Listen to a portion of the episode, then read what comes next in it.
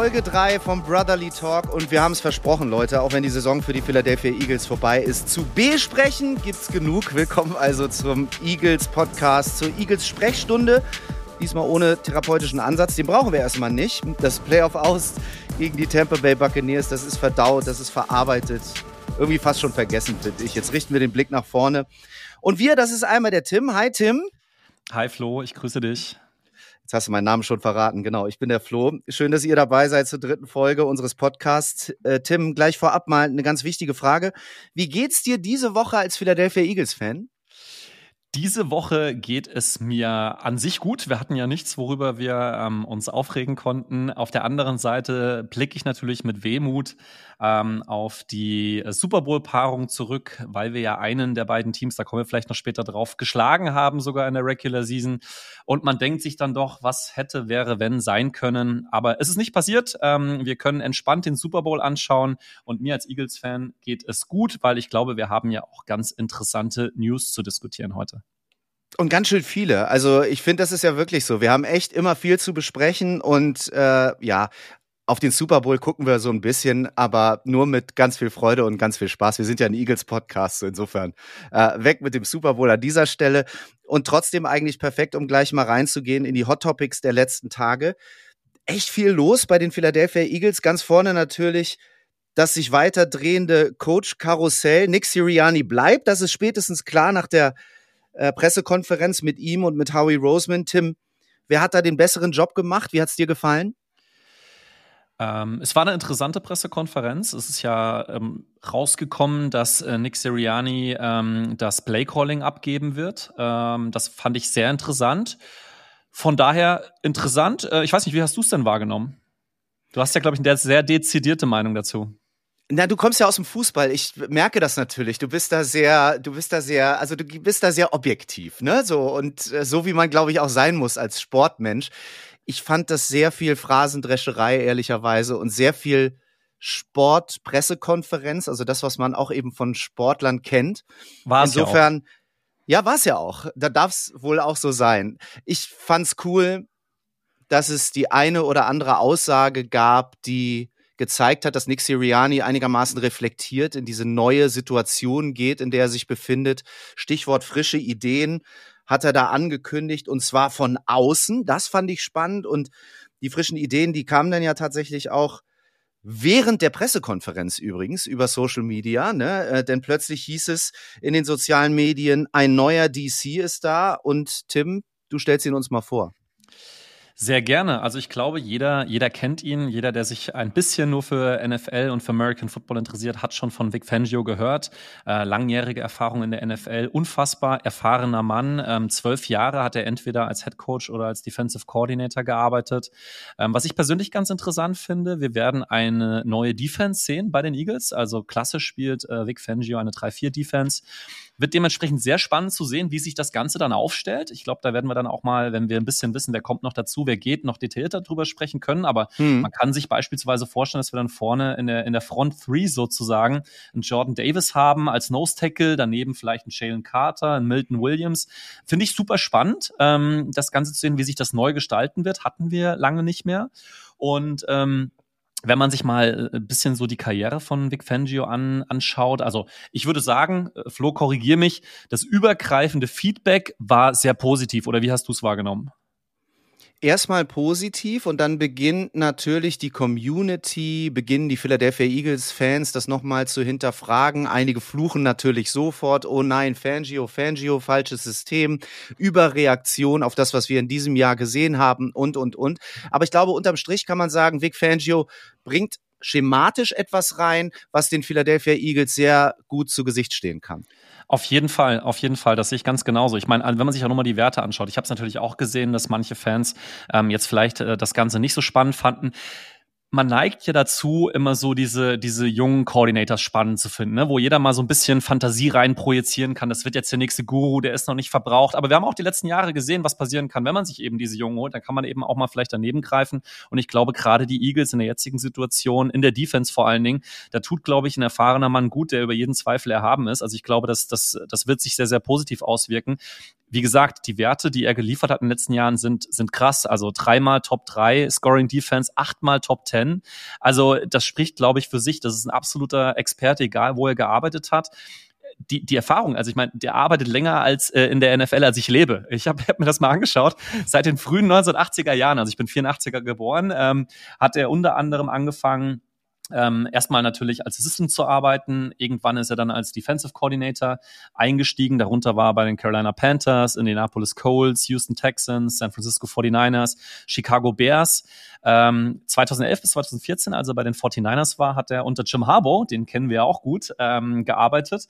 Und das war so eigentlich die Zeit, wo sich so sein legendärer Ruf aufgebaut hat über die Defense, die er dort etabliert hat. Ähm, in den Jahren waren die 49ers durch eine unfassbar starke Defense bekannt, ähm, haben den Super Bowl auch erreicht, ähm, war dann natürlich auch nochmal bei den Chicago Bears extrem erfolgreich von 15 bis 18. 18 ähm, hatten die Bears die beste Defense der Liga. Also da, da hat sich sozusagen dieser, dieser legendäre Ruf, den ich erwähnt hatte, von ihm, von ihm aufgebaut. Head Coach ähm, ist er ja danach geworden, ne? ähm, bei den Denver Broncos 2019 bis 21. Ähm, da muss man natürlich klar sagen, da war er weniger erfolgreich als in seiner Zeit als Defensive Coordinator. Defense war, war gut, ja, war stark, ähm, aber fairerweise ähm, haben sie in der Zeit jetzt keine Playoff-Platzierung erreicht. Ähm, man muss ja auch nicht alles können, äh, sage ich jetzt mal. Und er ist einfach ein Defensive Guru, äh, Defensive Coordinator. Dafür haben wir ihn eingestellt. Wir haben ihn nicht als Head Coach eingestellt. Ich glaube, du hast dementsprechend auch einen Head Co äh, einen Defensive Coordinator eingestellt, wo du jetzt nicht zwingend sagen musst, das wird jetzt zukünftig der nächste Head Coach werden. Vielleicht hat er diese Ambition. Ich kann es mir aber eigentlich nicht vorstellen. Ähm, und äh, von daher, ich bin da extrem happy. Er hat bewiesen, dass er es kann, ähm, in unterschiedlichsten Stationen, in unterschiedlichen Teams, mal mit stärkeren Rostern, mal mit schwächeren Rostern ich finde, das ist erstmal ein sehr, sehr guter Hire in der jetzigen Situation, wo die Eagles, glaube ich, diese Führung gerade in Defense gut gebrauchen können. Und an all die Hater da draußen, lasst den Mann doch erstmal arbeiten und fangt dann an zu schimpfen. Ich glaube, das ist im Moment der beste Ansatz. Kommen wir äh, zum Offensive Coordinator, Kellen Moore. Und da haben wir diesen jungen Koordinator, über den du sprichst. 35 Jahre ist er alt hat College Football gespielt, übrigens als Quarterback bei den Boise State Broncos mit seinem Bruder zusammen. Fand ich auch ganz cool. Die haben zusammen im selben Team, am selben College gespielt, da diverse Rekorde auch aufgestellt. Dann ging er in die NFL 2012 als undrafted Free Agent übrigens zu den Lions, äh, dort gesigned, war Backups, äh, Backup für drei Saisons, dann bei den Cowboys für drei Saisons ebenfalls Backup, hört 2018 auf äh, wird dann gleich Quarterback-Coach äh, bei den Cowboys und dann Defensive Coordinator 2019 bis 2022 und 2023 dann OC bei den Chargers mit einem Rekord von 5 und 12 unter Head Coach Brandon Staley. Also auch so ein, wenn man jetzt den Vergleich ziehen darf, so ein Wackelkandidat, den er da als Head Coach an die Seite kriegt, mit dem Ergebnis, was wir alle kennen. Fun Fact übrigens noch ähm, zu Kellen Moore fand ich ganz cool der war vor Tua Tagovailoa der einzige linkshändige Quarterback in der NFL. Also Ach was. Das, ja, ja, ja. Der letzte, nicht der, der einzige, der letzte linkshändige Quarterback in der NFL. Und Tua ist ja gar kein Linkshänder, glaube ich, sondern ursprünglich Rechtshänder. Ich glaube, so ist es. Genau, ne? ja, ja, genau, genau. So. Aber das ist okay, das ist wirklich also, ein schöner Fun Fact. Fand ich ganz gut zu lesen. So, dann äh, nochmal in die Pressekonferenz. Ich habe das gerade schon angesprochen. Nick Sirianni sagte da, es muss frische Ideen geben, um erfolgreich zu sein. Und frische Ideen tragen jetzt eben, also mindestens mal zwei Namen, eben Vic Fangio und Kellen Moore. Was ist der Unterschied zu Nick Sirianni als Offensive Leader? Ich glaube, darüber müssen wir sprechen. Moore benutzt viel mehr Motion, hat da den achthöchsten Wert in der NFL. Eagles übrigens dead last in dieser, in, in diesem Motion Rating. Und er hat seine Quarterbacks viel häufiger under center. Jetzt war die erste Reaktion auf diesen Kellen Moore Deal natürlich, okay, jetzt reagierst du über, auch da mit so einem, mit so einem Offensive Coordinator, der eben alles anders macht. Super interessant übrigens, Tim, 2021 haben die Eagles, wusstest du das? Äh, Moore interviewt für einen Headcoaching-Job bei den Eagles. Absolut. Und Jeffrey Lurie hat, hat zufälligerweise Nick Sirianni gesigned. Ne? Und ich finde, das sagt auch was aus über Nick Siriannis Offensive Leader Qualitäten und über seine Philosophie und so. Also auch da nicht immer nur draufhauen, sondern das ruhig auch nochmal auf der Zunge zergehen lassen. Trotzdem bringt Kellen Moore was mit gegenüber Brian Johnson, was wir erwähnen müssen, nämlich ein bisschen Erfahrung, also bisschen mehr Erfahrung, denn Brian Johnson war ja in der Konstellation echt so ein First-Timer. Also Design von Passkonzepten, Gameplans, Play-Calling, das hat Kellen Moore natürlich. seine Offenses analog zu dem, was du gerade über Vic Fangio bei der Defense gesagt hast. Statistisch echt super stark. Pass-heavy Concepts. Äh, bei den Chargers, das wissen wir alle, hat er das Laufspiel überhaupt nicht zum Laufen gebracht. Umso wichtiger, dass Jeff Stoutland bei den Eagles bleibt, der dort ja der O-Line-Coach und der der Run-Game-Coordinator ist. Also das ist irgendwie, fühlt sich total gut an, wie eine gute Konstellation. Und dann müssen wir mit Blick auf die vergangene Saison natürlich über dieses mangelnde oder die mangelnde Qualität an Blitz-Pickups reden in der Offense. Und das macht Kellen Moore extrem gut. Die Cowboys waren 2022 das Nummer 1 Team gegen den Blitz, mega cool. Und Justin Herbert, vielleicht erinnert ihr euch an das Spiel, hatte letzte Saison dieses unfassbare äh, Spiel gegen B Brian Flores, Blitz-Heavy-Scheme. Äh, wirklich, die haben jedes Play geblitzt. Ich glaube, irgendwie 42 von 49 Dropbacks hat der Druck gekriegt und war gegen diesen Blitz 34 von 40 für 317 Yards, drei Touchdowns, null Interceptions, hat den Ball rausgehauen in 2,19 Sekunden. Also da hat Kellen Moore echt gezeigt, wie du gegen den Blitz agieren musst.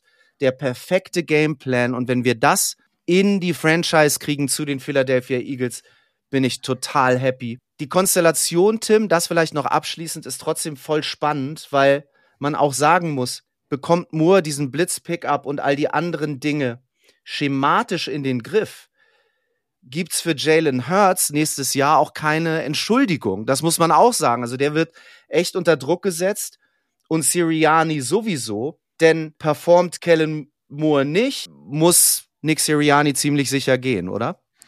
Ähm, ja, und ich meine, du hast was ganz Spannendes angesprochen, ähm, das Thema Blitz. Äh, und das ist auch etwas, und das ist auch, finde ich, extrem interessant an dem Hiring auf der Defense-Seite bei, bei Vic Fangio.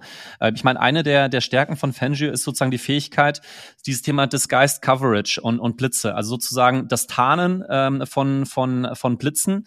Das ist genau das, ähm, was ihn quasi ausmacht. Ich meine, das erfordert natürlich extrem hohe Spielintelligenz. Ähm, hoffen wir mal, dass unsere Defense das mitbringt, aber ich gehe jetzt einfach mal davon aus.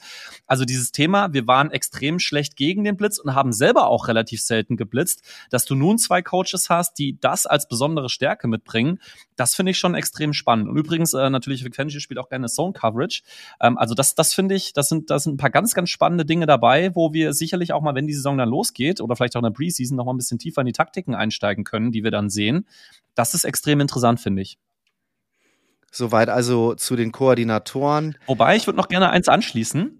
Ähm, ich habe ja dieses Thema Fantasie angesprochen. Ne? Man wünscht sich ja immer so, du hast ja gesagt, mit Moore hast du jemanden, das ist ein junger Coach, allerdings schon relativ erfahren für sein junges Alter. Ähm, wen haben wir denn da noch interviewt ähm, auf der, auf der OC-Seite? Wir hatten ja noch mit, mit Cliff Kingsbury gesprochen. Ja. Ähm, letztes Jahr war der USC Quarterback Coach. Ähm, und äh, dann hatten wir natürlich noch Jared Johnson. Und das ist natürlich dann jemanden, ähm, also für diejenigen von euch, die ihn nicht kennen, Texans Quarterback Coach, das ist natürlich jemanden, äh, der jetzt irgendwie CJ Stroud gesehen hat, wo natürlich dann erstmal sozusagen dir, dir das Herz aufgeht oder dir die Fantasie äh, anspringt, wo du sagst, ja, das ist ja wunderbar, das wird der nächste Superstar Head Coach. Das weißt du natürlich nicht. Also ich meine, er hat da offensichtlich einen überragenden Job gemacht als Quarterback Coach. Aber ich sag mal, da hättest du natürlich ein bisschen mehr wieder die Wundertüte geholt. Ähm, wir haben es wir haben's auch bei anderen Stellen gesehen, selber jetzt bei den Eagles letztes Jahr auf der OC-Position. Jemand, der ein guter Quarterback-Coach ist, ist nicht direkt auch ein sehr guter ähm, OC. Und von daher, wenn du dir die drei Varianten anschaust, mit Cliff Kingsbury, mit Jared Johnson, mit Moore, ähm, ist es sicherlich so, dass ich finde, hast du eine gute Variante geholt, der vor allen Dingen, du hast es gesagt, bei den Cowboys einen sehr, sehr guten Job gemacht hat, der bewiesen hat, dass er es kann, der auch einen Quarterback wie Prescott entwickeln kann. Und von daher freue ich mich drauf. Ähm, du hast jetzt auch, wenn du das mal vergleichst, in der letzten Saison, und, und das finde ich eine total faszinierende Statistik, du hast jetzt combined 25 Jahre OC-DC-Erfahrung. Das finde ich schon krass, ja. Und davor hattest du combined im letzten Jahr ein Jahr. Also das macht schon einen Unterschied und ich glaube, das wird sich auch bemerkbar machen. Da drücken wir die Daumen, dass das so ist. Jetzt kam noch die Nachricht, dass äh, Clint Hurt als D-Line-Coach kommt von den Seahawks. Der war 2015, 2016 mit Vic Fangio zusammen äh, bei den Chicago Bears. guter Fit, oder Tim? Und ein Spruch muss kommen. Ich meine, wenn mal zu viele Leute vorne ausfallen, dann wechseln wir ihn einfach ein. Ne? Also ich meine, das ist schon ein massiver Typ. Also ich würde sagen, äh, einer der erfahrensten D-Line-Coaches überhaupt, muss man sagen. Er hat schon extrem, äh, extrem viel Erfahrung in dem Bereich sammeln können. Hat ja zuletzt auch als äh, Seahawks Defensive Coordinator gearbeitet. Das heißt, es ist auch jemand sozusagen, der schon auch mal äh, noch mal höhere Weihen ähm, inne hatte. Und das finde ich, das finde ich schon stark. So, und jetzt hast du natürlich ihn und Big Dom an der Seitenlinie. Ich glaube, das wird schon den ein oder anderen Gegner etwas einschüchtern. Hoffentlich. Um das alles nochmal einzuordnen. Und und die Frage kam ja auch in der PK, da habe ich echt geschmunzelt, mit solchen Koordinatoren, was ist eigentlich Nick Sirianis Job? Ja, also ich denke, wir haben es ja auch gesehen in dem Jahr zuvor ne, mit, ähm, mit, mit Gannon und mit äh, Steichen. Am Ende ist quasi wenn man das mal vergleichen möchte, ist wahrscheinlich Nick Siriani so etwas wie der CEO eines Unternehmens. Der CEO eines Unternehmens muss jetzt auch nicht in jeden Arbeitsprozess rein. Der CEO eines Unternehmens ist im besten Fall jetzt auch nicht für irgendeinen bestimmten Bereich noch verantwortlich, sondern der ist dafür verantwortlich, der hält den Kopf hin, dass die Ergebnisse stimmen um, ähm, und dass es in die richtige Richtung geht, dass die Strategie umgesetzt wird und vor allen Dingen auch eine Strategie entwickelt wird. Und das würde ich sagen, ist jetzt sehr, sehr vergleichbar ähm, zu der Rolle, die wahrscheinlich Nick Siriani schon vor einem Jahr hatte äh, und die er definitiv jetzt noch noch viel stärker haben wird, nämlich die Rolle eines CEOs, der nicht sozusagen ins Play-Calling reingehen wird. Er hat ja auch selber gesagt, er wird jetzt nicht in jedem Offensiv-Meeting dabei sitzen, sondern auch mal mehr auf der Defense-Seite. Da wird sich Vic Fangio mit Sicherheit nicht reinquatschen lassen. Also ich finde es per se erstmal nicht schlecht, weil, wie gesagt, Nick Sirianni bewiesen hat, dass er das kann. Er ist auch ein Menschenfänger. Manche, du hast ja auch schon angesprochen, mögen seine, seine blumigen Worte nicht, die vielleicht manche auch als Phrasen interpretieren würden. Aber ich glaube, bei den Spielern kommt er sehr, sehr gut an. Das hat man gesehen. Klar, wir hoffen alle, äh, in dieser Saison ist nichts hängen geblieben. Aber ähm, ich finde das per se erstmal gut, diese Rolle. Und ähm, lass mich da sehr, sehr gerne überraschen. Ich weiß nicht, wie, wie siehst du das? Ja, solange er nicht nur Buddha-Figuren aufstellt, bin ich da total bei dir. Also der soll bitte, der soll bitte dafür sorgen, dass die Philosophie dieser Franchise wieder gerade gerückt wird, dass das matcht mit den äh, Koordinatoren und mit deren Arbeit. Und ich glaube, er muss sich sehr zusammenreißen, um sich eben rauszuhalten, in Anführungszeichen, aus diesem ja, Offensive Leadership, wenn man mal so, wenn man das mal so nennen darf. Das braucht, glaube ich, sehr viel Disziplin, aber der Warnschuss ist, glaube ich, mehr als klar bei ihm angekommen und da hat er jetzt eine gute Gelegenheit, das unter Beweis zu stellen, dass er eben ein guter Head Coach ist, ohne eine Seite da besonders zu befeuern. Also das muss er jetzt einfach unter Beweis stellen. Da bin ich sehr positiv, dass es ihm gelingt. Weißt du eigentlich, dass wir ähm, gemäß des NFL-Skripts, wo wir mal zwei Seiten lesen durften, ähm, schon sicher durch das Hiring von Kellen Moore nächstes Jahr im Super Bowl stehen? Das weiß ich nicht, das musst du mir erklären. Ja, gibt da eine ganz interessante, ganz interessante Analogie. Ähm, 2016 haben die Eagles äh, seinerzeit äh, einen Offensive Coordinator von den Chargers geholt. Ein Jahr später, 2017, haben wir den Super Bowl gewonnen. Ein Jahr später, 2018, äh, wird der Eagles Offensive Coordinator Colts Head Coach, nämlich äh, unser Freund äh, Frank Reich, Frank Reich, ja. Ähm, 2021 haben die Eagles nochmal einen Chargers Offensive Coordinator geholt das war ein gewisser Nick Sirianni. 2022 kommen die Eagles wieder in den Super Bowl mit einem ehemaligen Offensive Coordinator von den Chargers, verlieren leider den Super Bowl, wie wir alle noch aus äh, frischem Gedächtnis wissen. Und 2023 wurde dann ein Eagles Offensive Coordinator analog 2018 wieder Head Coach äh, der Colts, nämlich ähm, unser ehemaliger Coach Syken. So, was passiert also jetzt in der kommenden Saison 2024? Die Eagles haben schon wieder einen Chargers Offensive Coordinator. Das heißt, offensichtlich werden wir wieder in den Super Bowl kommen und 2026 wird dann offensichtlich wieder der aktuelle Offensive Coordinator, nämlich Kellen Moore, dann leider uns verlassen und zu den Colts wechseln. Tim, ist das so offensichtlich wie das mit den Super Bowl-Logos in den letzten drei Jahren? Ja, ich glaube, das hat sich ja jetzt äh, überholt, ähm, aber ich vertraue mal, dass dieses Kapitel, dieses Kapitel des NFL-Skripts wenigstens noch Bestand hat. okay. Aber ganz, fand ich ganz interessante Analogie. Wirklich cool. Wirklich. Also irgendwas findet man immer, oder? Das berühmte NFL-Skript. Mag ich sehr. 100 Prozent. Noch ein paar mehr Hot Topics aus den letzten Tagen. Ich will es nur kurz anreißen. Kannst ja mal sagen, wie du das so findest. Pro Bowl Wochenende steht ja an in Orlando. AJ Brown verzichtet. Finden wir, glaube ich, ganz gut mit der Verletzung. Ich glaube, der macht es genau richtig, wenn er sagt, ich gehe da kein Risiko, sondern kuriere mich aus und widme mich dann meinen Aufgaben bei den Philadelphia Eagles. Jalen Hurts und Darius Slay sind jetzt noch nachgerückt. Müssen wir noch irgendwas über den Pro Bowl wissen, erklären? Nein. So viel dazu. Saquon Barkley ist auch nicht dabei beim Pro Bowl. Charmante Überleitung. Jetzt kannst du mal überlegen, warum ich das Beispiel bemüht habe. Warum könnte das wohl so sein? Ja, ist nicht so schlimm, dass er nicht da ist. Vielleicht gibt's ja ein Wiedersehen mit den Eagles-Spielern schon bald und zwar als Eagles-Spieler. Saquon wird nämlich Free Agent. Tim und Philly ist ein potenzieller Landing-Spot. Erzähl mal. Genau, ich denke, die meisten von euch haben es gelesen. Äh, PFF hat vier Teams gelistet, für die ähm, ähm, potenziell Barclay ein Landing-Spot sein äh, werden könnte oder sein könnte. Es sind natürlich sein jetziges Team, die New York Giants, sind die Chicago Bears, die Houston Texans wurden genannt und eben auch unsere Philadelphia Eagles. Ähm, wir sehen's, die Offseason ähm, hat zumindest für uns begonnen, ja noch nicht offiziell, aber für uns hat sie begonnen. Die Gerüchte beginnen langsam. Äh, Free Agency steht vor der Haustür und diese Themen werden wir zukünftig natürlich im Podcast immer weiter diskutieren können. Da freuen wir uns ja drüber. Das gibt uns ja neues Futter. Wenn wir uns mal die Statistiken anschauen von Barclay, ähm, wird jetzt im Februar 27 Jahre alt. Er ist noch nicht so alt, ähm, hm. hat aber schon natürlich ein paar Jahre am Buckel. Letzte Saison muss man fairerweise, oder jetzt die abgelaufene, noch laufende Saison, ähm, hat er eine gute Saison gespielt, 962 Yards, ähm, sechs Touchdowns in 14 Spielen, das sind sehr, sehr gute Werte. Werte. In der letzten Saison hat er 1400 Yards äh, Rushing gehabt, ähm, 12 Touchdowns. Selbst Receiving-Seite hat er diese Saison auch 280 Yards, vier Touchdowns, das heißt in Summe also zehn Touchdowns dieses Jahr. Letzte Saison hat er 415 Yards äh, ähm, äh, Receiving gehabt, on top auf die 1400 Rushing. Das ist schon Bombe. Und ähm, das heißt, er ist definitiv ein absoluter Elite-Running Back. Ich glaube, da können wir den Haken dran machen. Einer der besten der NFL. So, jetzt kann man sagen, 27 Jahre alt ähm, oder wird jetzt 27 Jahre alt, absolut Elite, äh, die letzten zwei Jahre wirklich sehr gute Saisons gespielt. Natürlich wäre das jemand für die Eagles. Jetzt gibt's aber ein Aber. Und das Aber ist, dass man lesen kann, ähm, Barclay möchte wohl irgendwo zwischen 12 und 15 Millionen Dollar pro Saison erhalten. Das ist ein Brett.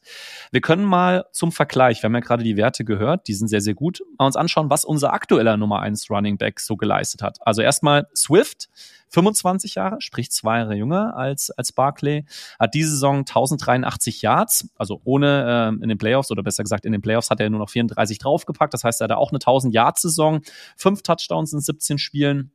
Ähm, Receiving Yards 246, das heißt also auch durchaus in der Lage, das Passspiel zu bereichern. Hat entsprechend eine sehr gute Saison gespielt.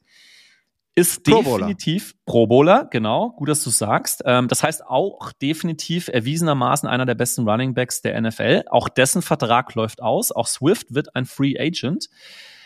Der wird definitiv keine 12 bis 15 Millionen Dollar fordern pro Jahr. Dafür hat er noch nicht den Track Record, wie ihn einen Barclay hat. Jetzt lehne ich mich aber mal aus dem Fenster äh, mit Tims Take und ich sage, wir werden beide Running Backs, Barclay und Swift, nächstes Jahr nicht bei den Philadelphia Eagles sehen. Das ist mein Tims Take für diese Woche. Okay, krass. Und wir müssen, liebe Leute, die ihr dazu hört, wir müssen äh, Tim glauben, denn Tim ist bei 100 Prozent, was Tims Takes angeht. Letzte Woche oder im letzten Podcast hast du gesagt, Tims Take, Nick Siriani bleibt und er kriegt zwei neue Koordinatoren. Boom, 100 Prozent. Okay, wenn die beide nächstes Jahr nicht für die Philadelphia Eagles spielen, wer spielt denn dann? Das werden wir jetzt rausfinden. Also warum glaube ich das? Ähm, wir wissen, Howie Roseman gibt nicht viel Geld für Running Backs aus. Ähm, Swift hat eine super Saison gespielt. Wir haben es äh, letztes Jahr gesehen.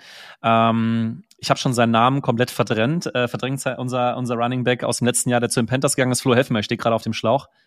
Auf jeden Fall äh, dort 6 Millionen Dollar Jahresgehalt ähm, bezieht er bei den Panthers. Das wollten wir nicht matchen. Sanders heißt er natürlich. Ich habe nicht gegoogelt. Ihr habt, könnt meine Hände nicht sehen. Miles Sanders.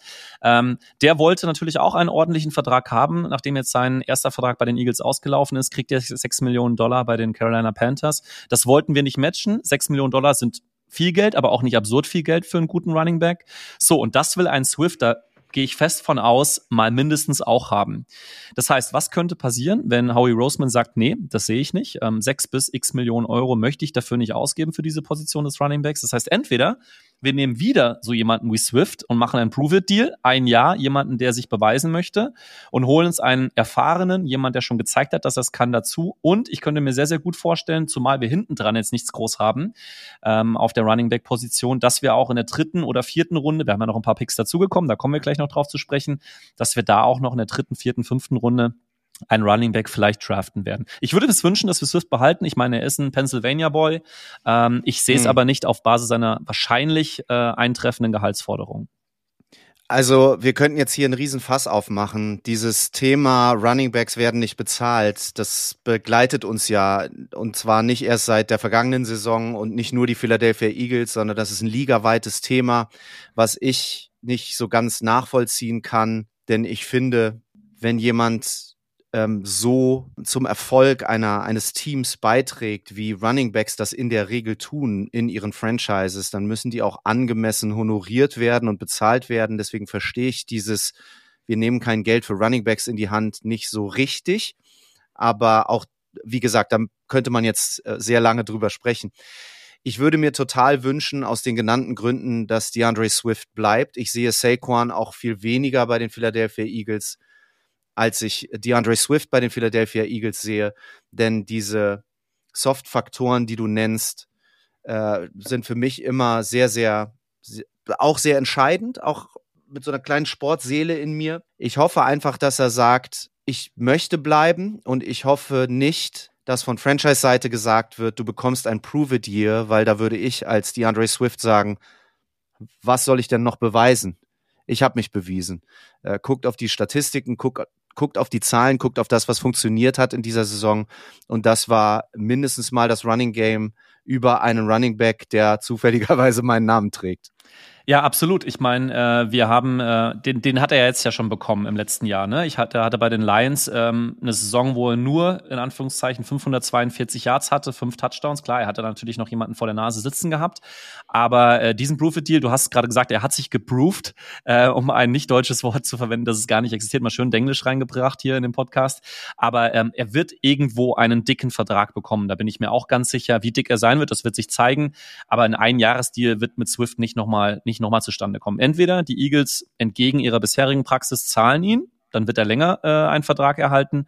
Ähm, oder, und das ist ein bisschen mein Take, ich glaube, wir werden schauen, dass wir wieder günstig einen weiteren guten Running Back kriegen was die Philadelphia Eagles auch kriegen, und du hast es gerade schon angeteased, sind vier zusätzliche Picks in diesem Draft, die Compensatory Picks nämlich.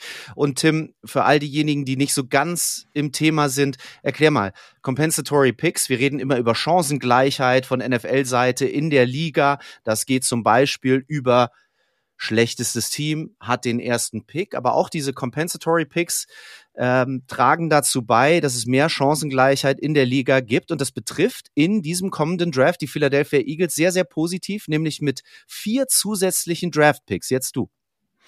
Absolut. Ähm, also die erste Frage ist ja mal, für wen haben die Eagles eigentlich diese Compensatory Picks erhalten? Wobei, wir sollten vielleicht erstmal erklären, ähm, warum wir die kriegen, da hast du völlig recht. Also grundsätzlich ist es so, dass ein Team zusätzliche Draft Picks ähm, über den Tabellenstand, über den Stand äh, im, ähm, ähm, im Standing, ähm, ja, gewinnen, verloren, schlechtes Team hat den ersten Pick hinaus erhalten kann, eben wenn mehrere einer mehrere unrestricted Free Agents den die Franchise verlassen haben. Das heißt, also mit vier Jahren Vertrag mindestens. Exakt, genau. So sieht's aus. Das heißt also, ein vertragsloser Spieler tritt in die Free Agency ein. Ähm, mindestens genau ein Vierjahresvertrag ist dann vertragslos. Das heißt, jemand, der drei Jahre Vertrag hatte und dann vertragslos wird, der ist eben nicht anrechenbar, sondern klassisch diese vier Jahre. Und ähm, dann ist es so, dass dieser Spieler auch mindestens zu den besten 35 Prozent der Spielern auf seiner Position in der Liga gehört gehen wir direkt mal ein konkretes Beispiel rein. Wir erhalten beispielsweise einen Third-Round-Pick und das ist natürlich schon extrem hoch für Javon Hargreave, der jetzt ähm, beispielsweise im Super Bowl steht mit den 49ers und der gehört definitiv nach gewissen Statistiken, und da kommen wir gleich drauf zu sprechen, zu den besten 35 Prozent der Spieler auf seiner Position. Das erklärt eben auch diesen hohen äh, Compensatory Pick, den wir eben für ihn mhm. erhalten haben weil wir entgegen eines Trades eben nicht kompensiert wurden, ähm, in dem Fall durch die 49ers. Das heißt, ähm, das Ganze wird natürlich auch verrechnet äh, mit dem, wie viele Spieler haben denn eigentlich in unserem Falle die Eagles erhalten in der Free Agency. Das heißt, es ist natürlich so, du musst mehr Spieler verloren haben, als dass du hinzugewonnen hast. Ähm, diese Picks werden dann nicht irgendwie reingemischt in die dritte Runde in dem Beispiel, sondern ans Ende der dritten Runde gestellt. Das heißt, wenn alle ihre klassischen Draft-Picks in der dritten Runde erhalten haben. Dann kommen in der dritten Runde die Compensatory Picks, wo die Eagles eben, wie erwähnt, einen für Hargreave erhalten haben. So, das heißt, die Formel, wie dann bestimmt wird, ähm, wer wie viele und vor allen Dingen in welcher Runde Compensatory Picks erhält, also Vier ist das Maximum. Äh, die ist ziemlich kompliziert. Die NFL hält das tatsächlich auch sehr geheim. Also keiner weiß wirklich genau, wie sie aussieht. Ähm, mhm. Man weiß aber, dass der Geldwert eines Spielervertrages da rein spielt. Das heißt, dieser Average Salary per Year, das heißt, die NFL schaut sich an, ich bleibe bei dem Beispiel, Hargrave erhält jetzt bei den 49ers x Millionen Dollar pro Jahr. Das ist ziemlich viel, wir wissen es ja. Ähm, er ist ja dementsprechend dann auch gewechselt. Ähm, das spielt damit rein. Ähm, wie viele Matches hat er in der kommenden Saison? Also sprich in der jetzt abgelaufenen für sein neues Team bestritten. Das wird dann sozusagen über den Snap-Count berechnet. Und ähm, gibt es da noch mal irgendwelche besonderen NFL-Auszeichnungen, wie beispielsweise ähm, Pro Bowl und ähnliches? Und dementsprechend ergibt sich dann ähm, nicht nur die Anzahl, sondern eben auch die Höhe der Compensatory Picks. Und da ähm, haben die Eagles sozusagen abgeräumt mit einem Third Rounder, mit zwei Fifth Rounder, nee, sorry, drei Fifth Roundern sind's und hast du auf dem Schirm, für was die anderen, für wen die anderen drei waren? Die anderen drei Fifth Rounder? Seo Malu, den haben, vermissen wir ja auch. Ich meine, wir haben ihn zum Glück in unserer sehr guten O-Line. Du hast ja gesagt, Jeff Stoutland macht da einen überragenden Job und kreiert immer wieder neue O-Lines oder baut neue Personen in die O-Lines ein. Wird er nächstes Jahr voraussichtlich ja wieder machen dürfen haben wir ja schon gesprochen, werden wir sicherlich auch nochmal drüber sprechen.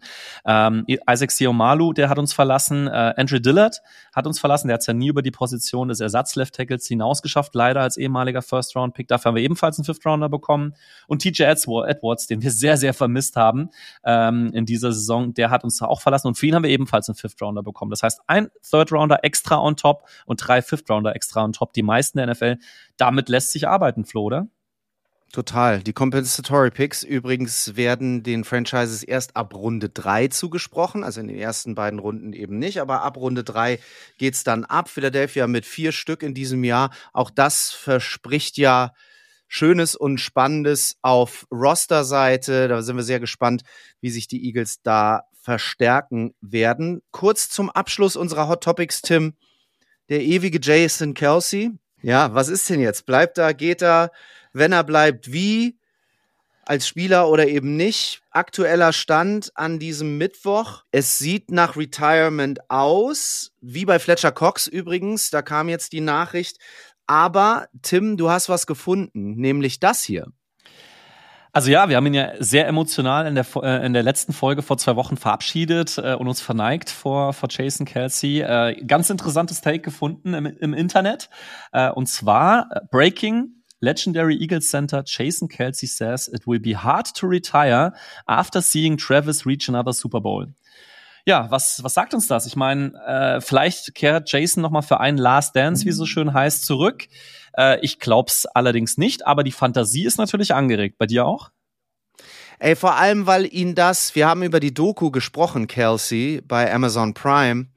Bitte gucken, ist so schön das hast du so gemerkt, dass ihn das so gewurmt hat, dass er diesen Super Bowl verloren hat gegen seinen Bruder. So sehr er ihn mag und so sehr dieser Jason Kelsey ein Familienmensch ist. Aber das hat ihn so gewurmt und jetzt ist er in einer ähnlichen Situation, wo er wieder sieht, sein Bruder räumt hier ab. Lass den mal den Super Bowl gewinnen. Wir können die Gerüchteküche hier gerne weiter brodeln lassen. Warum denn nicht? Absolut. Also das wird noch sehr, sehr spannend. Was aber sehr, sehr schön ist, ähm, unabhängig, ob er jetzt nochmal als Spieler zurückkehrt, was wir natürlich alle hoffen, deutet alles darauf hin, dass er in Eagles erhalten bleiben wird. Ne? Also das haben wir gesehen ähm, in den Kommentaren. Ich meine, auch da, schaut uns die Doku an, lernt seine Frau kennen, zumindest äh, per Amazon Prime. ja. ähm, sie ist ein Philly-Girl, ähm, die wohnen dort. Ähm, es ist nicht abzusehen, ähm, dass, dass sie irgendwo jetzt nach Kalifornien in die Sonne ziehen werden, weil sie kommt aus Philadelphia. Die haben sich dort eine Existenz aufgebaut. Klar ist nicht auszuschließen, dass sie vielleicht in seine Heimat zurückkehren werden werden. Ähm, und äh, das heißt, ob er jetzt am Ende des Tages im Front Office landen wird, ob er nochmal eine Saison dranhängen wird, das werden wir alles sehen. Aber man kann davon ausgehen, zumindest vorsichtig optimistisch sein, dass er in welcher Rolle auch immer den Philadelphia Eagles erhalten bleiben wird. Die Zukunft wird es zeigen und die Vergangenheit, die hat uns einiges gezeigt. Wir wollen und wir haben es versprochen, zurückgucken auf die Saison der Philadelphia Eagles. Ein kleines Season Recap, Tim. Wir werden nicht zu sehr ins Detail gehen, aber wir haben so ein paar Leuchttürme ausgemacht, ein paar Wendepunkte in der Saison, über die wir sprechen wollen. Eben sind wir schon Karussell gefahren mit den Coaches. Dann bleiben wir doch irgendwie bei diesem Bild und steigen in die Achterbahn, oder? Ich fand, das passte irgendwie ganz gut. 100 Prozent. Oh, was war das für ein Auf und Ab diese Saison, ne? Ähm, mit einem freien Fall am Ende irgendwie. Aber bei dir hat's ja total gut begonnen, diese Saison der Philadelphia Eagles. Äh, auf jeden Fall, du hast ja angesprochen, wir wollen ja jetzt nicht äh, irgendwie analytisch jedes einzelne Spiel durchgehen und, äh, und gucken, warum hat jetzt irgendwie der äh, Receiver den Ball nicht gefangen, warum war hier irgendwie die, die Defense nicht in Ordnung, sondern ein bisschen launisch machen, ein bisschen mit eigenen, eigenen Erlebnissen ähm, euch in diese Achterbahn mitnehmen. Und wahrscheinlich wie bei euch allen da draußen ähm, bin ich extremst optimistisch in die Saison gestartet. Es war einfach unglaublich ärgerlich im meiner Meinung nach besten Super Bowl aller Zeiten äh, gegen die Chiefs äh, verloren. Das Ganze hätte auch anders ausgehen können. Ich will jetzt nicht auf irgendwelche Holding Calls oder andere Dinge eingehen, aber wir haben ein sehr, sehr gutes äh, Team auf die Beine gestellt wieder. Sehr großer Optimismus, dass wir wieder in den Super Bowl einziehen können. Vielleicht das Ding dann auch mit nach Pennsylvania zurücknehmen. Das heißt, extremst optimistisch in die Saison gestartet, heiß drauf gewesen und ich war so heiß darauf, dass ich direkt nach Philadelphia geflogen bin. Schon zum ersten Spiel. Das erste Spiel haben wir ja quasi auswärts bei den Patriots ähm, gemacht. Ich habe extra so geschaut, dass ich am, am, am Samstag, dem 9.9. damals seiner Zeit, bin ich nach Philly geflogen, um am 10.9. an dem Sonntag schon vor Ort zu sein bin jetzt nicht nach äh, Boston hoch, nach, nach Foxborough, sondern habe mir gesagt, ich will mal richtig ein Auswärtsspiel der Eagles in Philadelphia erleben. Und es gibt, und das kann ich euch allen äh, sozusagen nur ans Herz legen, das vielleicht mal, wenn es euch äh, euer Zeitplan erlaubt, ähm, ins Xfinity gegangen. Das Xfinity ist sozusagen im Philadelphia Sportkomplex im Süden, wo die 76ers spielen, wo die Flyers spielen, wo die Phillies spielen alle Philly-Sportstätten sind ja an einem Ort und in der Mitte ist das sogenannte Xfinity. Das ist Philadelphias größte Sportbar und da wollte ich unbedingt reingehen und das Ganze mal aufsaugen. Und ich muss sagen, den Tag, der war eigentlich noch geiler auf Deutsch gesagt, als das Spiel, das erste Heimspiel dann selber, weil das erste Heimspiel und das, also wenn ihr die Chance habt, ähm, probiert das einfach mal aus. Dort ist ein Vibe in Philadelphia. Das hat man in manchen, nicht in vielen, in manchen Städten der NFL vielleicht auch, wo wirklich die Stadt American Football lebt und atmet. Du hast Straßenfeststimmung. Ich bin von Central Philly nach South Philly gelaufen. Auch das kann ich jedem nur empfehlen. Es ist nicht gefährlich. Ähm, das war Straßenfest-Style. Überall laufen die Leute mit Eagles-Trikot. Wohlgemerkt bei einem Auswärtsspiel gehen in eine Bar, trinken. September ist es schön warm in Philadelphia, zumindest da war es schön warm. Es ist wirklich ein unglaublich cooler Vibe in der Stadt. Die Leute sind draußen, haben Spaß. An das äh, Alkohol auf der Straße Verbot interessiert sich dort keiner für, offensichtlich. Ähm, das war einfach eine riesen Volksfeststimmung im Xfinity, absolute Eskalation dort bei den Leuten. Also ich glaube, da passen 1000, 2000 Leute rein. Ähm, das war pickepacke voll, das Ding ähm, ich war mit meinem Bruder da, Shoutout an Dennis an der Stelle. Äh, wir haben uns einen Tisch Dennis, gesichert. Shoutout. Ja, haben uns den Tisch gesichert vor der Leinwand, haben uns das Spiel angeschaut, haben zwei, drei Bierchen getrunken und irgendwann meint mein Bruder zu mir, schau mal hinter dir, da sitzt jemand, der hat, das hat ein Trikot an von Jake Elliott. Ähm, wie kann das denn sein, ja? Und da habe ich mich umgedreht, da sitzt tatsächlich ein alter Herr mit einem Jake Elliott-Trikot. Und was, was machst du dann? Man quatscht ihn halt einfach an. Und das habe ich getan und wir haben es ja mal angedeutet, in der ersten Folge was, glaube ich, da saß tatsächlich äh, der Vater von Jake Elliott neben mir. Und wir haben dann quasi sozusagen, Jake Elliott war ja nicht so unrelevant, wie wir alle wissen, im Spiel gegen die Patriots. Ähm, und hat da tatsächlich seine Bierchen getrunken ähm, und hat sich das Spiel angeschaut, ja. Und dann sind wir so ein bisschen ins Gespräch gekommen. Und das war natürlich extrem cool. Äh, diese Stimmung da drin war einfach unglaublich. Und da sind wir super in die Saison gestartet, gewinnen das Spiel, war eine enge Kiste gegen die Patriots voller Vorfreude, erstes Heimspiel. Wir sind zum Tailgating gegangen, haben uns das Ganze mal angeschaut, ähm, quasi vor, vor dem, äh, am, am Link, am Lincoln Financial Field, auf den Parkplätzen äh, drüber geschlendert. Auch das cooler Vibe, hochmotiviert, Abendspiel, Flutlicht in Philadelphia, da geht einem das Herz auf. Ja. Wir haben das Spiel gesehen, hatten natürlich ein absolutes Schmankerl, was unfassbar geil war. Ähm, über meinen guten Freund bei den Eagles dürften wir tatsächlich vor dem Spiel die amerikanische Flagge bei der Hymne halten. Nee.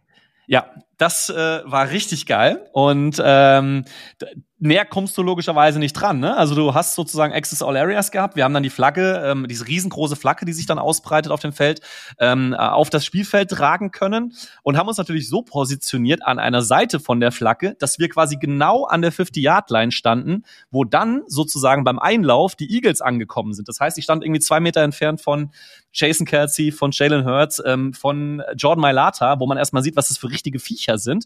Äh, das, ja, ja. war natürlich, das war natürlich unfassbar, ja, im ausverkauften Stadion da auf dem Feld zu stehen und die Flagge halten zu können. Ähm, das war natürlich mega. Und dann das Spiel gewonnen. Wurde ja nochmal spannend, nachdem Kirk Cousins, äh, Captain Kirk, ja eine super Leistung gemacht hat. Aber auch das haben wir gewonnen. Und ja, das war emotional natürlich traumhaft. Hat natürlich diesen ganzen Hype bei mir persönlich Achterbahn ganz, ganz weit nach oben. Ja, also man hat noch nicht gedacht, dass dann irgendwann der Abgrund kommt, wo du dann reinstürzt zum freien Fall da, da, war der, da war der Hype da und ähm, hat mich natürlich dann noch mehr angezündet und noch mehr nach vorne schauen lassen in Richtung Super Bowl Las Vegas. Ja, und die nächsten Wochen, die liefen ja erstmal gut, ne?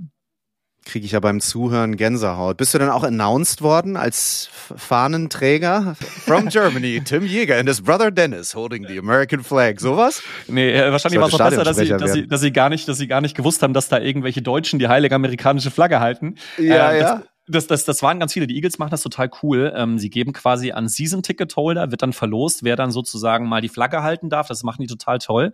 Und ähm, wie gesagt, wir hatten halt das Glück, ähm, dann dort zwei, der wahrscheinlich waren es über 100 Leute. Die amerikanische Flagge wird dann ja riesig ausgebreitet über das Feld. Äh, da waren wir, ja. waren wir sozusagen nur zwei von ganz, ganz, ganz, ganz vielen. Dementsprechend war es wahrscheinlich möglich, uns da nochmal sozusagen on top dazu zu äh, sortieren, weil ob da jetzt zwei oder weniger diese Riesenflagge halten, das spielt dann auch keine Rolle mehr. Und ähm, ja, das, das war schon, das war natürlich schon was ganz Besonderes. Klingt auf jeden Fall nach Spaß und einem guten Auftakt in die Saison. Der Spaß, der ging ja weiter. Du hast es schon angesprochen. Die Eagles ja, sind, wenn auch knapp, durch die Liga geflogen, gewinnen die ersten fünf Spiele inklusive einem Overtime-Krimi in Woche vier gegen Washington. Und da ist er, Jake Elliott, über den du gerade kurz gesprochen hast kickt die Eagles mit diesem 54 Yard Field Goal zum Sieg. Und das, Tim, hat mich so an die Super Bowl Saison 2017 erinnert. Wir schreiben den 24. September. Die Philadelphia Eagles gewinnen 27-24 gegen die Giants und Jake Elliott haut diesen 61 Yard Game Winner da ähm, durch die Uprights. Diese Vibes habe ich da wieder gespürt. Fünf Wochen, geiler Start, irgendwie mit Super Bowl Vibes. Das hat schon Spaß gemacht, oder? Auf jeden Fall, das war sensationell. Ähm, dann kam ja, mussten wir nach Los Angeles. Ein guter Freund von mir ist ein Rams-Fan. Wir haben das Spiel zusammengeschaut. Ich glaube, ich habe noch nie so entspannt ein Spiel gesehen. Ähm, die hast du auch einfach die Rams weggeputzt, die ja offensichtlich auch kein schlechtes Team hatten. Das lief ja. schon wunderbar, ja. Und dann aber für mich das erste große Signal oder ja, Fragezeichen oder so in Woche 6 nämlich. Da verlieren die Eagles nämlich 2014 gegen die New York Jets mit Zach Wilson, ohne Aaron Rodgers, wir erinnern uns. Und dieser Zach Wilson, von dem zu dem Zeitpunkt ja keiner so recht weiß, ob der überhaupt ein Starter in dieser Liga ist oder sein kann, war das Spiel so das erste kleine, große Signal dafür, dass eben doch nicht alles so rund läuft? Für mich persönlich nicht. Ähm, danach die Woche haben wir direkt die Miami Dolphins, die mit einer unfassbaren Offense zu der Zeit unterwegs waren. Die hat ja dann auch ein bisschen geschwächelt im Laufe der Saison. Haben wir die 31 zu 17 geschlagen. Das ja. war extrem deutlich. Also für mich war das einer dieser typischen Ausrutscher, die jedes Team mal irgendwie drin hat. Du unterschätzt wahrscheinlich die Jets. Die waren zu der Zeitpunkt, äh, zu dem Zeitpunkt äh, richtig schlecht drauf. Du hast ja auch gesagt, es gab schon das Thema Benching von Wilson für mich war das eigentlich noch kein, es war unglaublich ärgerlich. Ich glaube, da sind wir uns alle einig. Das war nicht nötig, dieses Spiel zu verlieren. Aber es war für mich noch nicht der Hint. Und man hat ja auch danach in den Wochen gesehen, es, es war noch nicht sozusagen die Schraube, die sich dann sozusagen gelöst hat, wo dann der, der Wagen entgleist ist. Nee, überhaupt nicht. Eine richtige Serie kam danach, nämlich äh, fünf Siege in Folge. Gegen vier Playoff-Teams gewinnst du da. Unter anderem dann auch dieses Rematch gegen den amtierenden Super Bowl-Champ, die Kansas City Chiefs. 21-17. Dieses Rematch gegen die Chiefs, war das eine Genugtuung für dich? Also ich bin schon so mit anderen Vorzeichen irgendwie in dieses Spiel gegangen. Irgendwie haben wir so lange auf dieses Spiel gewartet. Ja, ich habe mich auf jeden Fall riesig gefreut. Äh, Rematch ist es nicht. Also das wird natürlich immer so hochgehypt. Ähm, das soll natürlich auch Interesse erzeugen. Aber ganz ehrlich, tut den Chiefs das weh, dass sie dieses Spiel verloren haben? Nein. Tut's uns weh, dass wir das letzte Null Spiel davor verloren haben? Ja, weil das war nämlich der Super mhm. Bowl. Mhm. Also von daher, das bringt uns jetzt auch nicht die Vince Lombardi Trophy zurück. Äh, natürlich war es mega schön. Es war ein weiteres Statement, auswärts bei den Chiefs zu gewinnen. Das haben auch nicht so viele gepackt in der Saison. Das, das, das war schon stark. Dolphins geschlagen, Bills geschlagen in dieser Serie. Beide Spiele übrigens in Kelly Green. Und wenn ich jetzt schon ähm, abstimmen darf, ich möchte bitte mehr Kelly Green sehen in der kommenden Saison. Du auch? Bin ich dabei, zumal mein Kelly Green Jersey auch von Jason Kelsey ist. Von daher freue ich mich Hast dann du auch. Eins? Ja, selbstverständlich. Mann, ey, ich habe versucht, eins zu kriegen. Nix, alles ausverkauft, sofort. Ja, vielleicht, vielleicht kann man noch irgendwo eins besorgen.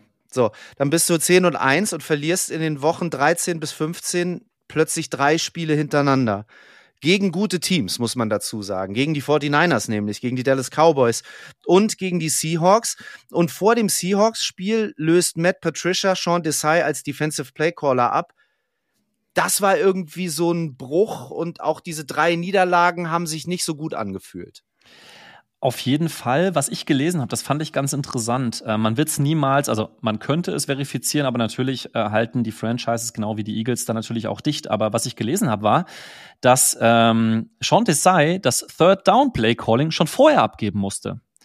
Weil was ich gelesen habe, war, dass die Dimension von ihm angefangen hat in der Bye Week Anfang November, also nach dem Sieg gegen mhm. die Cowboys, als die Spieler ins Self-Scouting gegangen sind. Also da haben die Spieler gesagt, hey, wir müssen uns mal zusammensitzen, wir gucken uns das jetzt mal selber an. Da haben wir schon extrem viele, extrem viele Punkte fressen müssen, auch natürlich davor gegen die Washington Commanders, ähm, bei dem 31, 38 Sieg, den wir damals geholt haben. Aber scheinbar war es so, dass schon nach der Bye Week ähm, Desai das, das Third Down Play Calling abgeben musste. Und ja, dann war es natürlich so, wie du es gerade gesagt hast, dass dann der Wechsel Wechsel auf Patricia kam. Und ähm, ja, wie wir jetzt im Nachhinein wissen, war das keine gute Idee, während der Saison ähm, die Schemata und das Playcalling zu verändern. Woche 16 dann Weihnachten und die Eagles gewinnen ihr letztes Regular Season Game gegen die New York Giants. Ein wichtiger Sieg an der Stelle. Es ging ja noch immer um den Sieg in der NFC East. Dann Woche 17 und 18 und da humpeln die Eagles für mich so in die Playoffs und für uns alle, die es gesehen haben, verlieren gegen die, ja, wahrscheinlich zwei schlechtesten Franchises in der Liga, gegen die Cardinals und dann äh, gegen die Giants mit diesem 27-10. Mehrere Starter verletzen sich, also du humpelst im doppelten Sinne in die Playoffs. Jalen Hurts dann ja auch verletzt. Ja, und bis dann nach einem 10 zu 1 Start irgendwie 11 und 6 am Ende. Ja, das, ähm, das, äh, das, die Erinnerung ist leider noch frisch. Darf ich nicht dran zurückdenken, ja. sonst müssen wir wieder eine Therapiesendung machen. Aber äh, ja, es ist am Endeffekt ist es so. Ähm, ich meine, was können wir jetzt aus so einer Saison mitnehmen? Ich meine, die bittere Wahrheit ist, es ist natürlich auch schwer, nach so einer Super Bowl-Niederlage wieder zurückzukommen. Das ist eine. Wir hatten entsprechend auch einen extrem schweren Schedule. Also ich glaube, gerade so dieser mittlere Teil, den du auch erwähnt hattest, dieser Mittelstretch mit den ganzen Top-Teams, der hat auch viel Kraft gekostet. Es ist natürlich suboptimal, wenn nach so einer erfolgreichen Saison dann beide Coordinators gehen müssen. Dann, wie gesagt, der Wechsel vom Defensive Coordinator während der Saison. Im Nachgang würde man das sicherlich auch nicht mehr machen.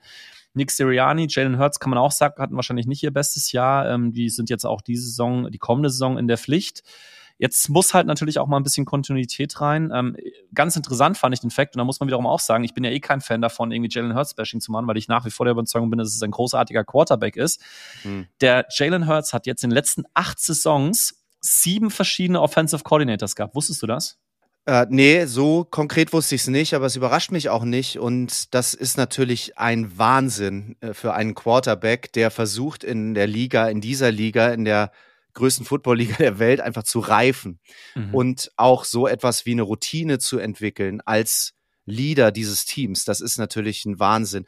Und ich muss dir auch ehrlich sagen, die Befürchtung, wir haben über Kellen Moore gesprochen, und das ist einer dieser jungen Koordinatoren. Und die Trends gehen ja eigentlich in eine Richtung, dass diese Durchstarter, die einen wirklich guten Job machen, dass die dann sehr schnell natürlich auch in diesem Headcoach Talk mit drin sind. Ne? Also ich kann mir auch vorstellen, dass Jalen Hurts nächste Saison dann den nächsten OC an seiner Seite hat, möglicherweise. Mö möglicherweise. Die, die Frage wird halt auch sein, was seine Ambition ist und wie schnell sie ist. Ich glaube, das Ganze wäre noch schlimmer gewesen, wenn wir Jared Johnson, den Texans äh, Quarterback Coach, geholt hätten. Äh, da hätten wir uns, glaube ich, mhm. sicher sein können, dass nach einem guten weiteren Jahr, nachdem er schon CJ Stroud so groß gemacht hat, er weg gewesen wäre. Am Ende hoffen wir uns, dass wir über dieses Luxusproblem reden. Ich glaube, wir haben es ja auch schon angedeutet. Ähm, ich sehe es nicht bei, bei Vic Fangio. Also das heißt, du hast zumindest mal auf einer Seite hoffentlich dann auch weiter Kontinuität die nächsten Jahre drin. Da war ja übrigens auch ganz interessant. Äh, der Grund, warum er dann ja auch nicht weitermachen wollte bei den Dolphins, war ja, dass er, er kommt ja nicht direkt aus Philadelphia, aber er kommt aus Nordost Pennsylvania. Er wollte wieder näher an seine Familie. Und das ist für mich ein ganz klares Signal, dass wir auch die nächsten Jahre, sofern er hoffentlich, was wir alle ja wollen, einen guten Job macht, auf der Defensive-Seite mal eine gewisse Kontinuität reinbringen und das zumindest schon mal 50 Prozent, auf die wir uns dann hoffentlich die nächsten Jahre verlassen können. Da haben wir dann wieder diese Soft-Faktoren. Die Andre Swift, hör gut zu, wenn wir darüber sprechen. Über die Wildcard Round haben wir in der letzten Folge des Podcasts natürlich ausgiebig gesprochen und da sprechen wir dann auch nicht weiter drüber. Das ist abgehakt und somit weg. Ich will trotzdem noch mal ein paar Zahlen bemühen an dieser Stelle. Nach dieser Saison, Tim, bist du offensiv 16. in der Liga im Passing. Du bist Achter in der Liga im Running. Immerhin. Nimmst 39 Sacks, bist 24. bei den Turnovers mit 28 insgesamt. Defensiv auf der anderen Seite des Balles. In der Passverteidigung 31. Also vorletzter in der Liga. Äh, Zehnter in der Laufverteidigung, machst 43 Sacks im Vergleich zum Jahr davor. Da waren es wie viel? Du erinnerst dich? Oh, 70. auf jeden Fall. Ja, genau. 70, bis also dieses Jahr 20. Äh, und 25. in der Liga bei Turnovers. Also das sind schon eher mittelmäßige Zahlen, die auf so eine insgesamt mittelmäßige Saison dann auch hindeuten. Das ist so. Das ist so. Ähm, ich glaube, es ist eindeutig, dass einiges zu tun ist. Aber ich glaube, alle Eagles-Fans sollten trotzdem mit einem gewissen Grundoptimismus, den wir ja auch verbreiten wollen, äh, auf die neue Saison schauen. Wir haben unglaublich viel Talent in diesem Roster. Und das ist auch der Grund, jetzt mal ganz objektiv gesehen. Und wer ist objektiver als die Buchmacher? Weil am Ende des Tages wollen die Geld verdienen. Die Buchmacher sehen jetzt schon nächstes Jahr die Eagles an Nummer 8, was die Super Bowl-Wahrscheinlichkeiten angeht. Also auf den Sieg im Super Bowl an Nummer 8. Das heißt, da ist viel Talent in diesem, in diesem Roster drin. Da kommt ja hoffentlich durch die Draft Picks ähm, und in der Free Agency noch mehr Talent hinzu. Zumal wir zwei gute Coaches plus ähm, die Assistant Coaches dazu gewonnen haben. Also ich glaube, es ist nicht so, da gibt es, glaube ich, ganz andere Franchises, die ähm, eher pessimistisch auf die neue Saison schauen sollten. Nö, pessimistisch bin ich auch nicht, ganz im Gegenteil. Ich finde trotzdem spannend diesen Aspekt, den du gerade auch nochmal aufgegriffen hast, dieses, die Erkenntnis, dass es ihn offensichtlich wirklich gibt, diesen späten Super Bowl Hangover, weil so wie die Eagles in die Saison gestartet sind und dann da so durchmarschieren durch die Liga und plötzlich 10 und 1 sind, da hast du schon gedacht, wann kommt denn dieser Bruch, ne? Und dass der dann kommt, das wollten wir alle nicht gerne sehen, aber irgendwann musst du auch einsehen, dass es vielleicht eben diesen späten Super Bowl Hangover einfach gibt. Aber äh, das fand ich schon sehr, sehr bezeichnend und vielleicht tröste ich mich auch nur mit dieser Begrifflichkeit Super Bowl Hangover. Vielleicht ist das dann einfach gewesen. So, dann haben wir trotzdem, Tim, so etwas wie unsere zwei Helden aus der Saison. Geile Idee von dir. Du hast nämlich gesagt in der Vorbereitung, ey komm, lass uns dann doch nochmal ganz, ganz kurz gucken, wer ist unser MVP der Saison. Und ich möchte einen Tipp abgeben, welcher deiner ist. Ähm, zunächst möchte ich erstmal betonen, dass wir uns nicht abgesprochen haben. Also ich werde jetzt auch sehr überrascht sein, wen Flo nennt. Ich habe die Vermutung, dass Flo bei mir richtig tippen wird, aber schieß los. Mein Take ist auch nur kurz. Wir wollen das ja nicht überstrapazieren. Ich habe mich auch schwer getan. Ich habe mich total schwer getan ähm, bei der Suche. Ich glaube, dein MVP ist Braden Mann. Sehr, sehr gut, sehr, sehr gut. Ich habe tatsächlich drüber nachgedacht, aber für mich, der, der, der, kam, der kam zu spät ähm, ja, okay. um, um, ein, um ein MVP zu werden. Aber als großer Freund der Special Teams ist es tatsächlich ein Special Teamer und es ist nicht, weil mir sein Vater ein Bier ausgegeben hat, äh, deswegen äh, Jake Elliott, sondern einfach Jake Elliott, weil er eine unfassbar gute, konstante Saison gespielt hat. Ich habe mir nochmal seine Statistiken angeschaut. Field Goals 30 von 32 gemacht, das sind 93,8 Prozent. Dabei war das Longest Field Goal 61 Yards. Extrapunkte hat er 45 von 46 gemacht. Und kleiner Fun Fact am Rande, der einzige Miss war im ersten Spiel Spiel. Danach war er perfekt, die komplette Saison lang.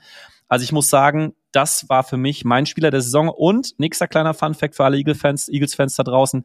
Jake Elliott hat aktuell 640 Karrierepunkte für die Eagles gemacht und damit hat er jetzt schon die drittmeisten in der Team-History. Also von daher, Jake Elliott, meine MVP-Weihe hast du erhalten. Mag ich. Und ich habe gerade kurz gezuckt und überlegt, ist es jetzt cool oder ist es traurig, dass ein Kicker dein MVP ist? Aber in dem Fall ist es sehr, sehr cool, weil Kicker gewinnen Spiele und im Zweifel sogar Championships. Und verlieren vielleicht auch das eine oder andere Spiel und hätten vielleicht mal die Detroit Lions ein bisschen mehr gekickt, dann wären die jetzt vielleicht im Super Bowl. Oh, da, ja, okay. Anderes da Thema. Sind wir eher, ja, sind wir eher wieder, wieder bei den Coaches, ne? Also den zweiten, den vierten und zwei, da darf er niemals für gehen. Gruß an Dan Campbell an dieser Stelle. Aber gut, das ist eine Entscheidung, die du dann halt triffst und ähm, ja, am Ende bereust du sie oder eben auch nicht. Aber bleiben wir bei unseren Birds. Ich bin brennend gespannt, Flo. Wen hast du denn als deinen MVP auserkoren? Du, ich habe gesucht und gesucht. Ich hatte, ich hatte im, übrigens im Vorfeld der Saison ähm, hatte ich gesagt, Jalen Carter wird eine riesige Saison spielen und so. War auch nicht schlecht.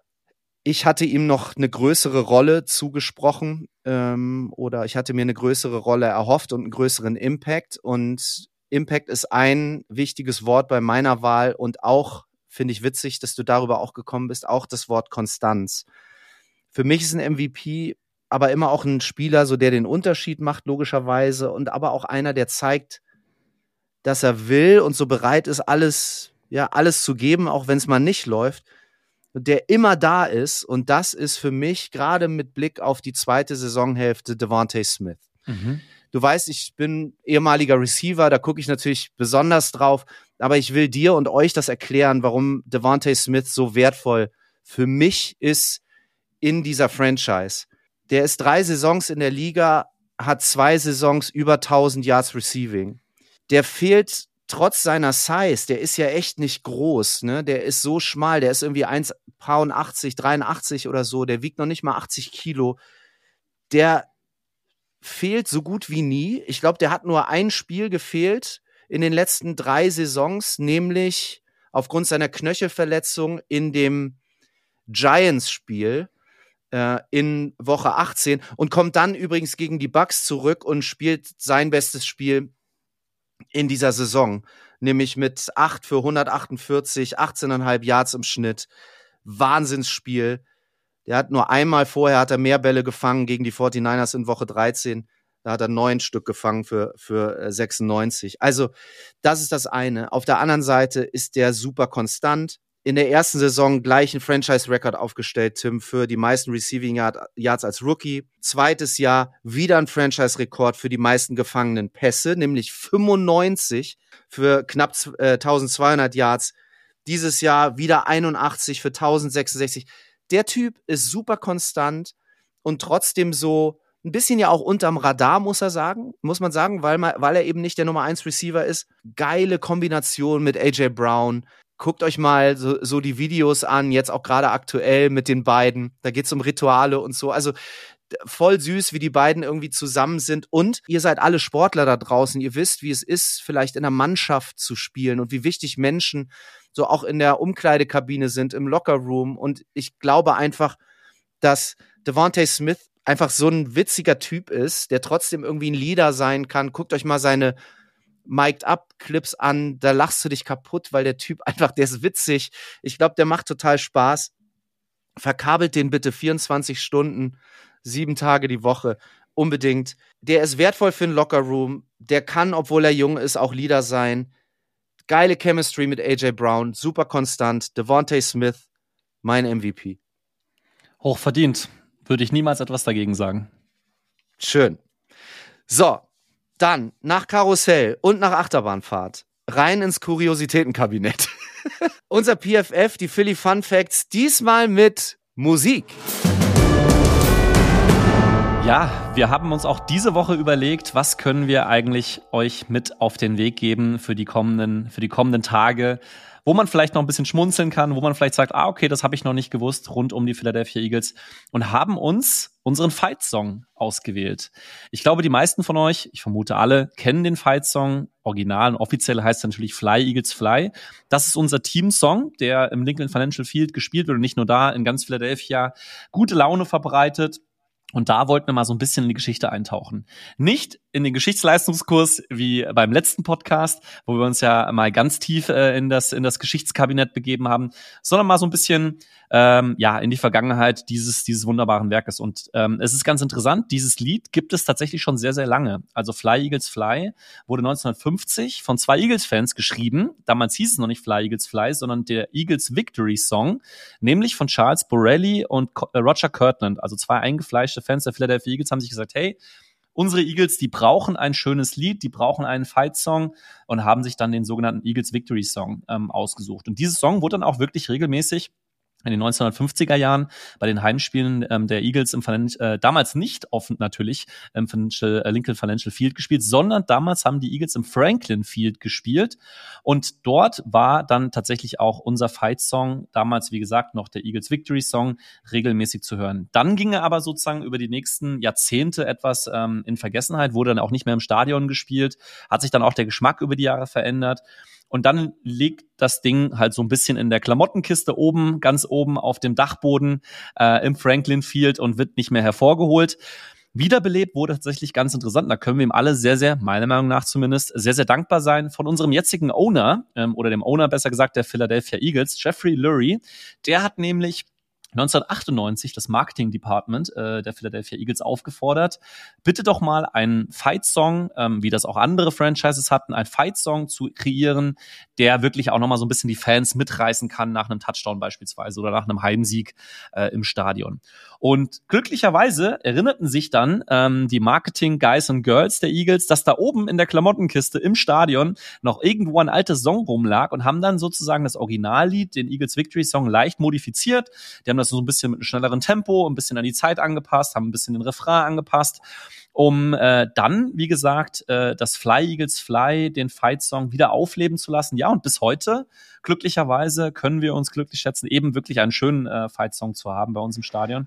Und der wird Aber eben Tim, nicht nur, ja, nicht nur nach dem Sieg äh, gespielt, sondern eben nach jedem Touchdown. Aber haben die nicht 98, haben die nicht so eine Kacksaison gehabt, 98, und haben den deswegen nicht gespielt, obwohl der 98 schon wieder da war? Ich glaube, die haben den dann erst 99 ausgepackt. Der war acht, guck mal bitte, äh, guck mal bitte, wie 98 die Saison war. 100 Prozent. Also 98 sozusagen kam dann die Ansage, hey, wir brauchen sowas. Ähm, und dann haben sie sozusagen das Jahr drauf das Ding dann wieder eingeführt. Haben sie es erst rausgeholt ein Jahr später, genau. Ja, ja. ich habe auch noch, pass auf, das war der Wendepunkt. Ich habe auch noch zwei, das ist geil. Fly Eagles Fly, ne? E-A-G-L-E-S Eagles. Das haben sie übrigens erst später rangepappt, ne, glaube ich. Also haben es so ein bisschen, wie du so gesagt hast, haben es so ein bisschen nochmal durchgestylt, den guten Song. Und äh, fand ich total gut. Der Song wird überall gespielt, hast du gesagt. In der laufenden NFL-Saison einmal die Stunde am Flughafen in Philadelphia. Ich find's mega geil, weil ich möchte in der Haut der Mitarbeitenden dieses Flughafens stecken oder auch nicht. Keine Ahnung, wenn du einmal diese Stunde dir den Song reinziehen musst. Und mega geil, wusstest du, dass Coldplay 2022 bei einem Konzert im Lincoln Financial Field den Song gespielt hat? Nee, das wusste ich nicht. Sensationell. Auf jeden Fall werde ich das nächste Mal am Flughafen Philadelphia drauf achten, weil dann muss ich ihn ja definitiv auch hören. Super geile Geschichte. einmal die Stunde. Ja, Ja, das also äh, und das Coldplay-Ding, witzige Version, aber das Lincoln Financial Field rastet aus. Äh, die hauen halt einfach mit einem Konzert, hauen die äh, Fly Eagles Fly raus und äh, kann man bei YouTube finden. Also äh, guckt euch das mal an, das ist sehr, sehr witzig. So, jetzt haben wir wieder was gelernt, Tim. Da machen wir einen Deckel drauf, oder? Nächste Woche melden wir uns aus. Las Vegas. Richtig, wir fliegen beide nach Las Vegas. Der eine zum Spaß, der andere beruflich. Aber wir melden uns auf jeden Fall aus der Super Bowl Woche aus Las Vegas. Bitte checkt unser Instagram-Handle. Übrigens, wir haben ja so ein paar Stories äh, hochgeladen die vergangene Woche. Das hat total gut funktioniert, weil ihr da draußen so viel mitdiskutiert habt. Danke, danke dafür. Das wollten wir unbedingt auch noch sagen. Es gab ja wirklich wilde Diskussionen um die Koordinatorensituation und, und, und. Tim, hast du auch noch einen, hast du auch noch jemanden, den du hervorheben willst? Du hast da viel gesprochen, oder? Äh, ja, ich glaube, ich glaube, es wäre, es wäre ähm, ein bisschen unfair gegenüber den anderen, jemanden besonders rauszuheben, aber ähm, über das Alle Feedback, cool. was ja alle cool. Ganz besonders gefreut hat mich ähm, das Feedback von Bero. Shoutout an Bero, der gesagt hat, selbst nach der kurzen Zeit sei das schon mein Lieblingspodcast geworden. Äh, und das, das muss ich sagen. da, da hab Vero, ich mich, danke dir. Da habe ich mich extrem drüber gefreut. Also bleibt, bleibt uns gewogen, teilt den Podcast, folgt auf Insta, weil Flo und ich, wir wollen vielleicht auch das eine oder andere Mal live gehen. Wir werden auf jeden Fall Bilder posten, auch aus dem Stadion, vom Super Bowl. Ich werde versuchen, ich muss ja nicht arbeiten im Gegensatz zu Flo, Jason Kelsey zu identifizieren in der Masse, werde versuchen, ihm ein Bier anzudrehen und schauen wir mal, ob wir am Ende des Tages beide oberkörperfrei neben Taylor Swift stehen. Frag ihn bitte, ob er nächstes Jahr jetzt spielt oder nicht. Ich will das wissen. Das mache ich, nachdem ich ihm ein Bier ausgegeben habe. Dann werde ich ihn dazu verpflichten, noch ein Jahr dran zu hängen. Wenn der ein Bier trägt, eins ist wie keins. Gerade bei Jason Kelsey, oder? Keine Ahnung. Ja, das könnte für mich sehr teuer zu stehen kommen. Ja, wir melden uns also. Ähm, bitte checkt unser Instagram-Handle Brotherly Talk. Da melden wir uns auf jeden Fall, winken euch mal zu, erzählen euch, was so los ist und wenn wir irgendjemanden treffen, der von Relevanz ist und über den wir sprechen müssen, dann machen wir das natürlich. Entsprechend aber keine Podcast-Folge, Tim, in der nächsten Woche. Übernächste Woche dann wie gewohnt die nächste Folge Brotherly Talk. Schreibt uns euer Feedback, eure Ideen und und und. Sagt weiter, dass es uns gibt wenn euch gefällt, was ihr so hört jede Woche. Und äh, dann freuen wir uns, euch bald wieder begrüßen zu dürfen beim Brotherly Talk. Tim hat Spaß gemacht heute. Auf jeden Fall. Richtig cool. Bis dann, macht's gut. Go Birds. Go Birds.